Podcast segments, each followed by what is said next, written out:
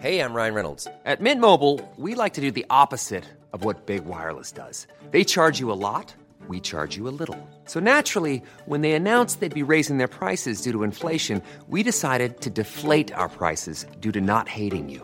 That's right. We're cutting the price of Mint Unlimited from $30 a month to just $15 a month. Give it a try at mintmobile.com slash switch. $45 upfront for three months plus taxes and fees. Promo rate for new customers for limited time. Unlimited more than 40 gigabytes per month. Slows. Full terms at mintmobile.com.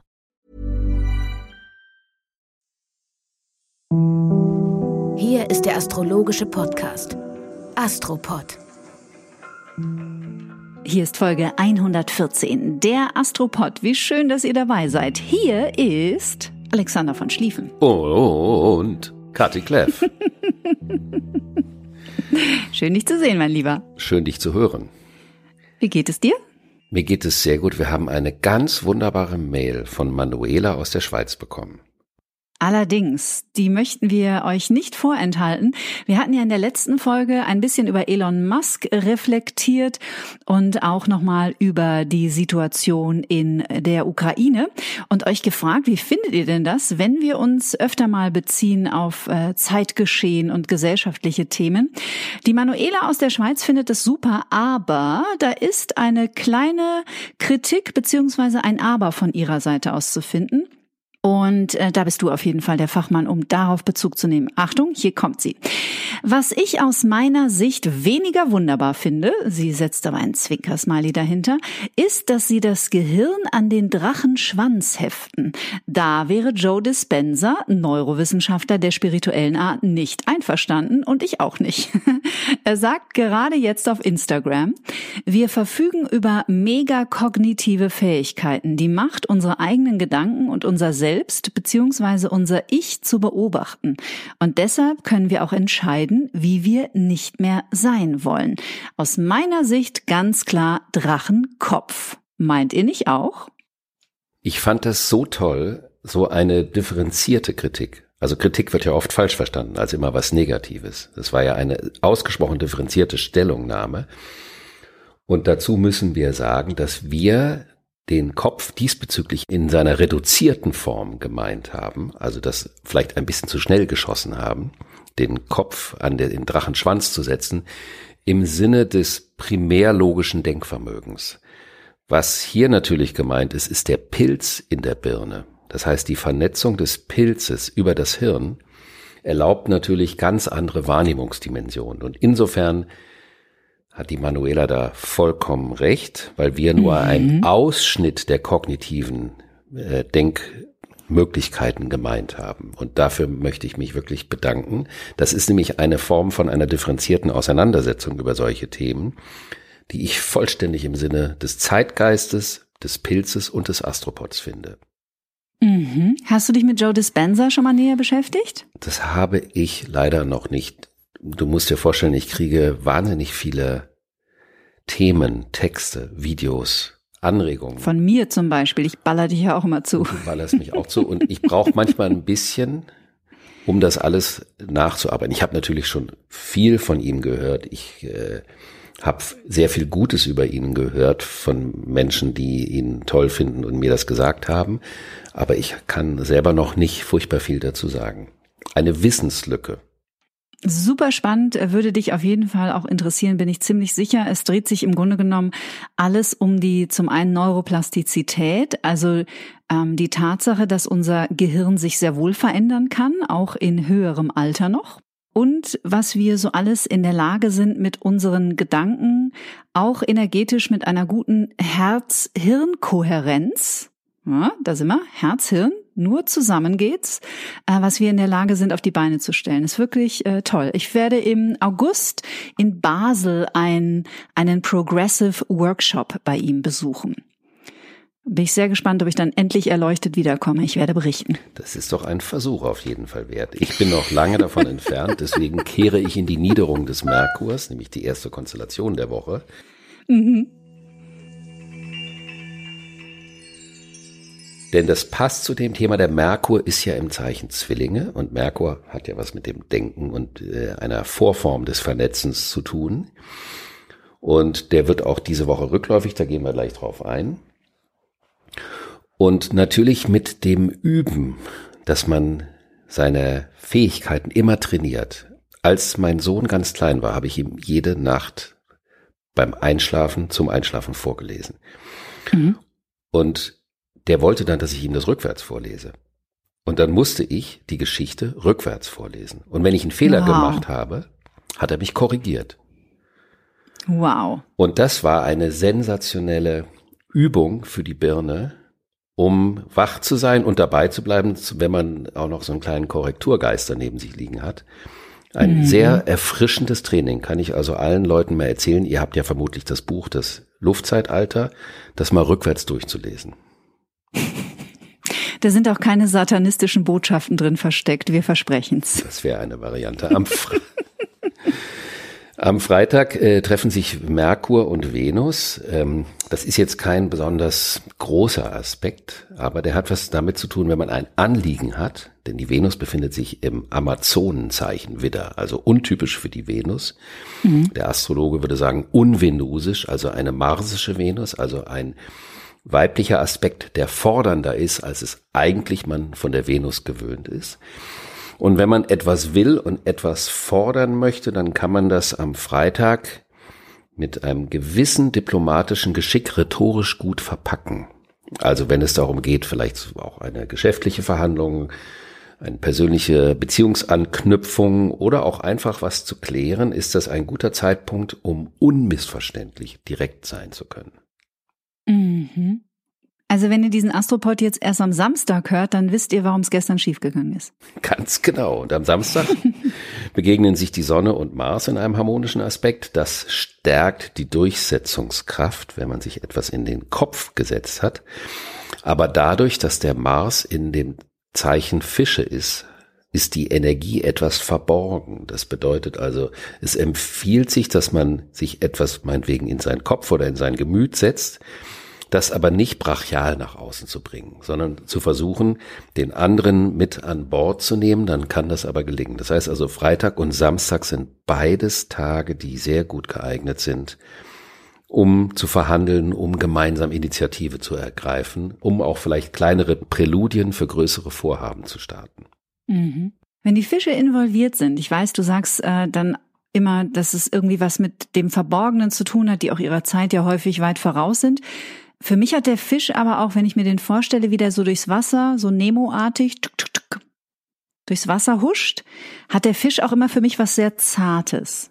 Passt es auch zum Sternzeichen? Das passt. Oder zum Tierkreis? Ja, das passt absolut. Die, der, das Zeichen Fische ist eine, ist Segen und Fluch zugleich, weil es eine unfassbare Porosität verleihen kann. Also, dass man wie ein Schwamm ist und alles aufsaugt und das erstmal auch nicht gut filtern kann. Und das bedeutet, normalerweise äh, nimmt man nur das auf, was man auch aufnehmen kann, was man verdauen kann, physisch mhm. wie seelisch oder auch gedanklich.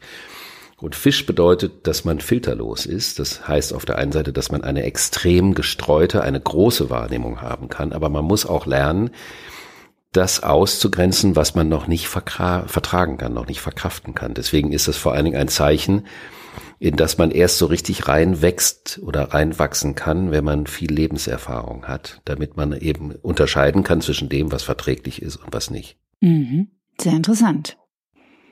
Es ist daher auch das Zeichen der Spiritualität. Also die Wahrnehmung jenseits der normativen Grenzen. Mhm. Am Dienstag wird der Merkur rückläufig. Eins der bekanntesten astrologischen Phänomene, das kennen mittlerweile ganz viele Leute, wird immer Mercury Retrograde genannt. Keine Waschmaschinen kaufen, keine Verträge machen, keine Handys kaufen und solche Geschichten steht dann immer in der einschlägigen Presse. Der Merkur ist in den Zwillingen und ist dort in seinem eigenen Zeichen, also größtmögliche Flexibilität und dann geht es um die Reflexion, also die Nachüberlegung ein Nachsichten dessen, was man in den letzten Wochen gedacht hat, was man sich vorgenommen hat, wie man Dinge vermittelt hat, also auch kommuniziert hat, könnte man auch als einen kleinen Nebenkick auf die globale Ebene, wie dort teilweise kommuniziert wird und wie ungeschickt dort teilweise auch kommuniziert wird, könnte zu einer Kurskorrektur führen. Und gleichzeitig ist auch seit Ende April der Pluto, der langsame, der für die Pakte und die Bündnisse steht, auch rückläufig.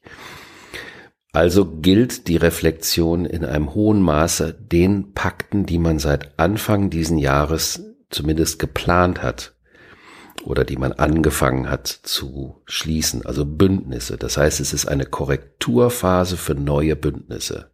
Und das kann bedeuten, dass Dinge, die vielleicht auch in den letzten Wochen schnell angeschoben werden sollten, man will das mal eben machen, nochmal in eine Phase der Reflexion gehen, was nicht bedeutet, dass sie nicht stattfinden, sondern dass sie so aufbereitet werden, damit sie zu dem Zeitpunkt, wenn es dann soweit ist, auch mit der richtigen Durchschlagkraft umgesetzt werden können. Mhm. Ich finde, dass dieser rückläufige Merkur nicht immer so ein Riesenanlass sein muss. Wir haben das schon öfters im Astropod erwähnt, dass die Rückläufigkeit bedeutet, dass man die Gedanken in die Vergangenheit wandern lässt, also nach hinten. Und das ist so, kann man sich auch vorstellen, wenn man zum Beispiel in die Gemäldegalerie geht und sich nicht immer nur zeitgenössische Kunst anschaut, sondern sich eben auch Kunstwerke aus anderen Epochen, um daraus wiederum eine Inspiration für das Gegenwärtige zu ziehen. Also da ist überhaupt nichts Verkehrtes dran an diesen sogenannten Rückläufigkeiten. Sie sind eben nur nicht im Dienste eines linearen Fortschrittsdienstes, Denkens. Und das bedeutet, dass Menschen, die linear fortschrittlich, patriarchal und so weiter und so fort, das kennen wir ja, dieses Thema, für die ist es natürlich eine komplizierte, eine Zeit voller Tücken und kleineren Hürden. Mm-hmm. Normally, being a little extra might be a bit much, but not when it comes to healthcare. That's why United Healthcare's Health Protector Guard fixed indemnity insurance plans, underwritten by Golden Rule Insurance Company, supplement your primary plan so you manage out of pocket costs. Learn more at uh1.com. Ich habe sehr lachen müssen. Äh, kurzer Einwurf. Ich glaube, du hast es bei Instagram auch in deiner Story geteilt. Wir haben eine ganz bezaubernde Story bekommen, beziehungsweise sind dort markiert worden von einer Astropod-Hörerin, die die grobschlächtigen Erdreichmolche gefunden hat, irgendwo in der Wüste Kaliforniens im Valley. Da musste ich sehr lachen. Ah, da sind sie also. Mhm. Ja, das finde ich natürlich auch herrlich, sowas, weil es ja darum mhm. geht, die die Sprachbilder, die wir hier einbringen, dass man die übertragen kann auf Situationen überall auf der Welt, um das dann wiederzufinden. Also die Entsprechungen, die können ja vielfältig für die Sprachbilder sein. Und das ist natürlich etwas, was mein visuelles Vorstellungsvermögen total stimuliert. Mhm. Wie er wohl aussieht, der Erdreichmolch. Och, wir haben so ein. Der Ärmste. Ja, wir haben so ein paar Entsprechungen in der Politik und in dem Geschehen der jüngeren Vergangenheit ja schon diverse Male besprochen, aber in diesem Fall war es ja auf ein Tier bezogen. Der Ärmste weiß gar nichts davon, dass er hierher genommen wird im Astropod. genau. Und dann haben wir am Mittwoch haben wir eine ganz wichtige Konstellation. Wir sprachen ja darüber, was auch in dem Buch ein, ein eigenes Kapitel hat, dass im Jahr 2022 die langsam laufenden Planeten Pluto, Saturn, Neptun, Jupiter und Uranus, das sind die Langsamläufer. Das heißt, die haben eine große Entfernung von der Sonne und brauchen deswegen länger, um einmal um die Sonne zu kreisen. Das mhm. erinnert ja an deine Frage, die wir unlängst hatten zwischen den mhm. schnellen und den langsamen Planeten, welche Bedeutung da auch drin ist. Und die befinden sich dieses Jahr, und das fängt an am Mittwoch, das erste Mal in fünf aufeinanderfolgenden Zeichen. Und das passiert verdammt selten, weil die so eine unterschiedliche Umlaufgeschwindigkeit haben. Wenn man sich überlegt, dass der Tierkreis ist ja ein Kreis und der besteht aus zwölf Zeichen und dass plötzlich nur fünf davon besetzt sind.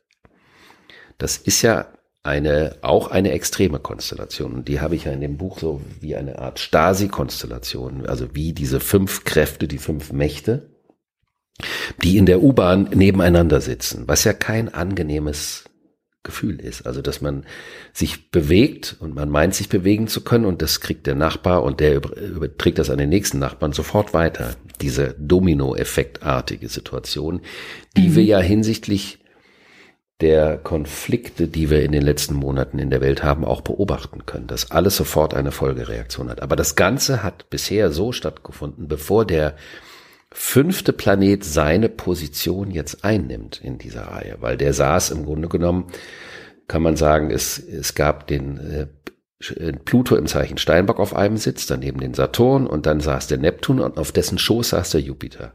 Dann war ein Sitz so halb frei und dann kommt der Uranus. Mhm. Kann man sagen, dass auf dem freien Sitz der Chiron, das ist aber so ein kleiner Vogel, über den wir auch schon manchmal gesprochen haben und der auch nicht zu unterschätzen, aber auch nicht zu überschätzen ist. Und jetzt wandert der Jupiter vom Schoß vom Neptun runter und geht auf den freien Platz. Und das heißt, der Jupiter geht in das Zeichen Widder und von dort aus oder in diesem Zeichen sitzt er auf seinem eigenen Stuhl. Und das hat natürlich eine große Bedeutung, weil es jetzt, der Jupiter war mit dem Neptun zusammen, über diese Konstellation im April hatten wir gesprochen.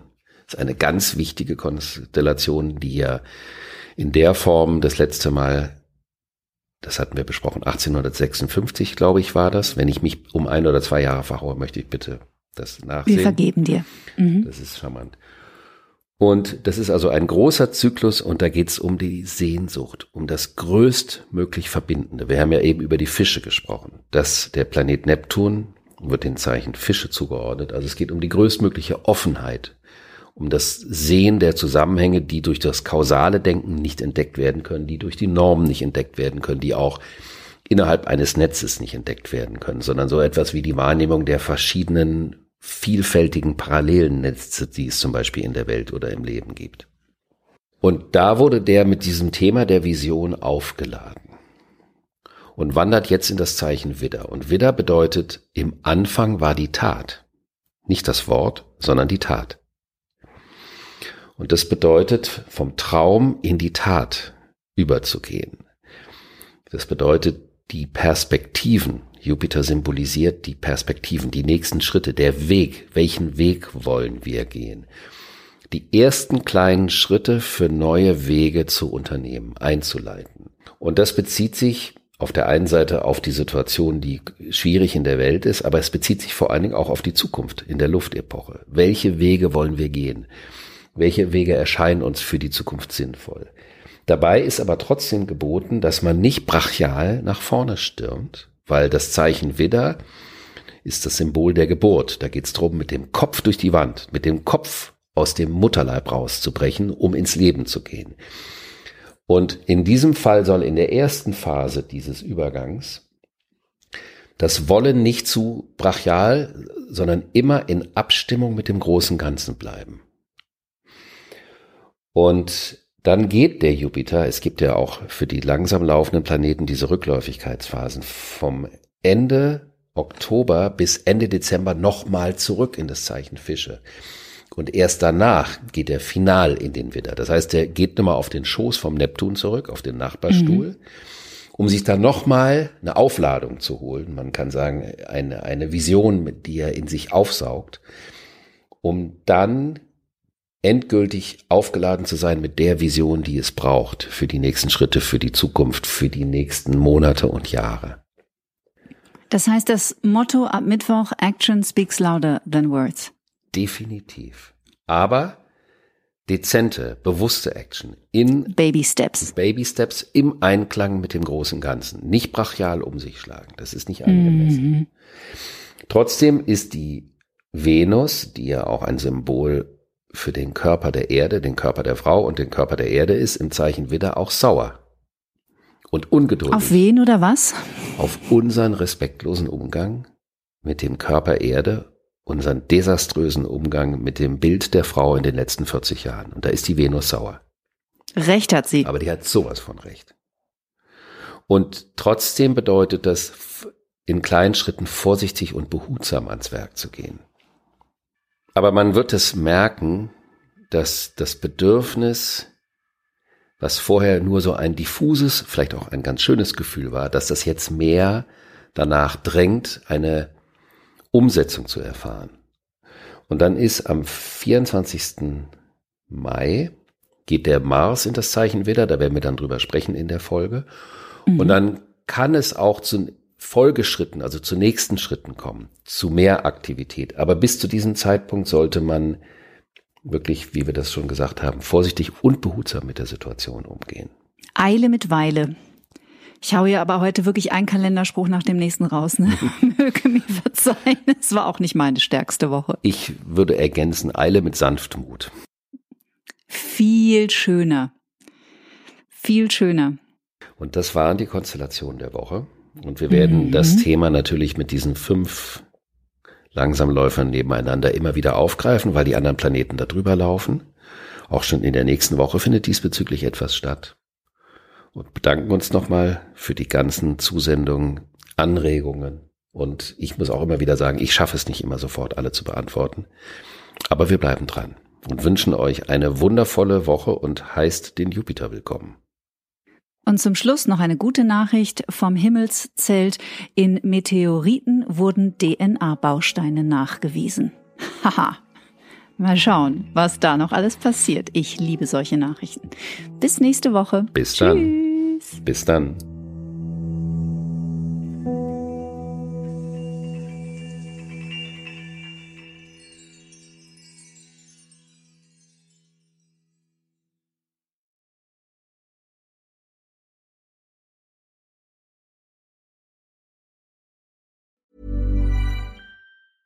Hey, it's Paige DeSorbo from Giggly Squad. High quality fashion without the price tag. Say hello to Quince.